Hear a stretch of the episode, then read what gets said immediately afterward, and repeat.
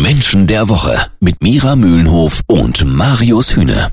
Es ist einer der größten Journalismusskandale der deutschen Geschichte. Spiegelreporter Klaas Relotius soll über 50 Spiegelartikel zu großen Teilen frei erfunden oder zumindest aufgehübscht haben. Was treibt einen Menschen in eine solche Lage? Gibt es Persönlichkeitsstrukturen, die besonders zum Lügen neigen? Und wie erwischt man Menschen eigentlich beim Flunkern?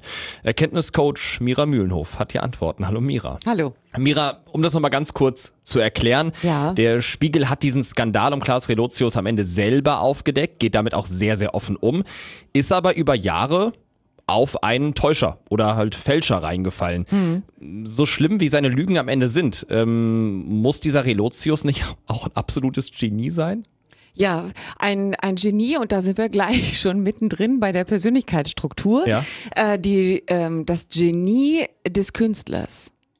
Und das wirklich so genial aufrecht zu erhalten, das geht nur, wenn man eben eine Tendenz hat, äh, sich in eine andere Welt so reinzudenken und sich dort so vertraut und zu Hause zu fühlen, äh, dass man das vielleicht am Ende auch wirklich für real hält. Und so schätze ich ihn auch ein übrigens. Also hat er eigentlich nur den falschen Job erwischt? Hätte er vielleicht einfach ähm, Romanautor Ja. werden sollen und es wäre, ähm, er hätte absolut geniale Stories geschrieben? Ja. Äh, Hat er das so hat auch. er ja gemacht, Hat er hat so er so, auch, ja. auch, ja. Nur die Frage ist ja, ähm, er hat ja dem, dem Spiegel damit auch einen ganz neuen Touch gegeben, sage ich mal. Und deswegen wurden ja seine Reportagen auch so gehypt, weil Ja. er Emotionen reingebracht hat. Also nicht die harte Zahlen, Daten, Faktennummer, sondern er hat die Emotionalität in die, in die Reportagen reingebracht. Und das können nur Menschen, die selber sehr, sehr gefühlsintensiv sind, die sehr gefühlsintensiv leben und das ausdrücken über ihre Kunst. Egal, ob es Musik, äh, Schriftsteller, äh, Literatur, Tanz, Ja. Regie ist, ist, ist, dann letztlich egal. Heißt auch diese blühende Fantasie, die man in seinen Artikeln äh, lesen kann, mit der man äh, konfrontiert wird, auch die kommt aus der Persönlichkeitsstruktur? Ja, und die kommt aus einer, ähm, aus einer Tendenz aus der äh, Kindheit. Es gibt Menschen, die haben als Kind bereits gelernt, sich in eine Parallelwelt zu beamen quasi, wenn man dieses zu flüchten. Letztlich ist Ja. es eine Flucht, weil die Realität nicht schön war Mhm. und dann äh, bauen sich Kinder eine eine Parallelwelt auf, zu der sie immer wieder Zugriff haben können, die schöner ist, in der man glücklich sein kann, in der man zufrieden sein kann, die bunter und und äh, und schöner ist als die ganz normale Welt. Und es sind Menschen, die sind sehr, die kann ich daran erkennen, dass sie sehr melancholisch sind, eine sehr feine Körpersprache haben, sehr zurückhaltend sind, aber immer ganz gefühlsintensiv. Der ein oder andere Bücherwurm kennt vielleicht Felix Krull Mhm. von Thomas Mann. Der fühlt sich da vielleicht auch so ein bisschen an einen der größten deutschen Romane erinnert und ähm, eben auch an die Story rund um Klaas Relotius. Was für eine Persönlichkeitsstruktur sich hinter so einem genialen Täuscher verbirgt, das klären wir gleich hier beim Menschen der Woche. Jeden Samstag ab 9. Menschen der Woche. Ich habe Klaas Relotius hier gerade mit Felix Krull verglichen. Das ist eine Figur von Thomas Mann, wer sie nicht kennt. Also wirklich ein Blender und Lügner, der sich sein ganzes Leben erfindet und etliche Menschen an der Nase herumführt. Klaas Relotius Art und Weise, ja ganze Reportergeschichten zu erfinden, ist wirklich sehr vergleichbar und eigentlich ähnlich verstörend auf der einen Seite, aber für mich auch total faszinierend. Ja, ich könnte mir vorstellen, dass diese ganze Story irgendwann mal verfilmt wird und Oscar-reif wird. Ja, sicherlich. Ähm, was für Persönlichkeiten sind das, Mira, denen es gelingt, wirklich alle in ihrem Umfeld zu täuschen?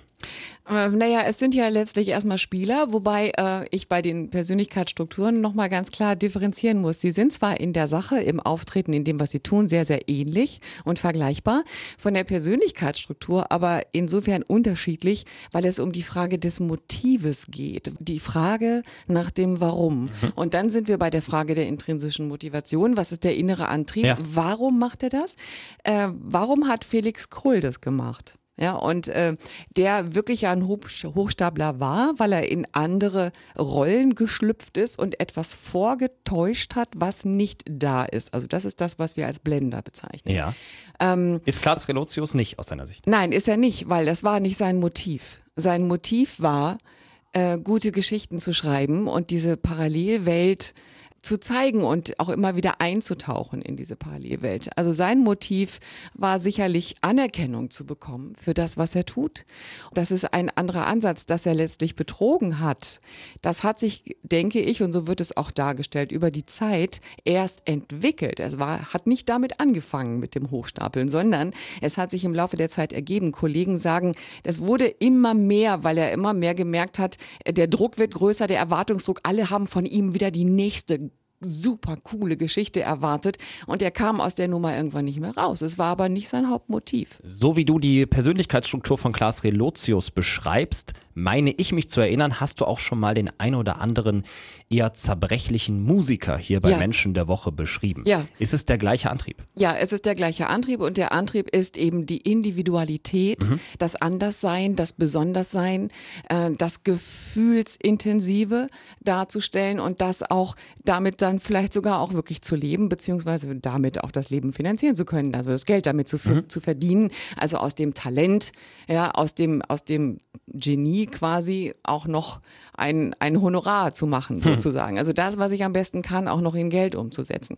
Und das ist eben das, was er hervorragend kann. Also die Welt, also alle waren ja zum Niederknien begeistert von seinem Umgang mit Sprache. Ich hatte gerade gesagt, diese Menschen sind ganz besonders zerbrechlich. Warum? Weil sie äh, irgendwann zerbrechen an diesen zwei Welten, weil sie irgendwann nicht mehr unterscheiden können, beziehungsweise sie können in der Realität nicht mehr leben, sondern nur noch in dieser Parallelwelt. Das heißt, sie, sie driften ab und sie kommen nicht mehr in das normale Leben wieder zurück. Darum möchte ich auch dafür plädieren, äh, jetzt mal zu schauen, was geschieht denn jetzt mit ihm, mit Klaas? Äh, wer ist jetzt quasi für ihn da, weil das ist ein radikaler Absturz, den man so äh, kaum verkraften kann. Er war Journalist of the Year, ernannt von CNN. Er hat etliche Reporterpreise bekommen, hat den Peter Scholl-Latour-Preis bekommen.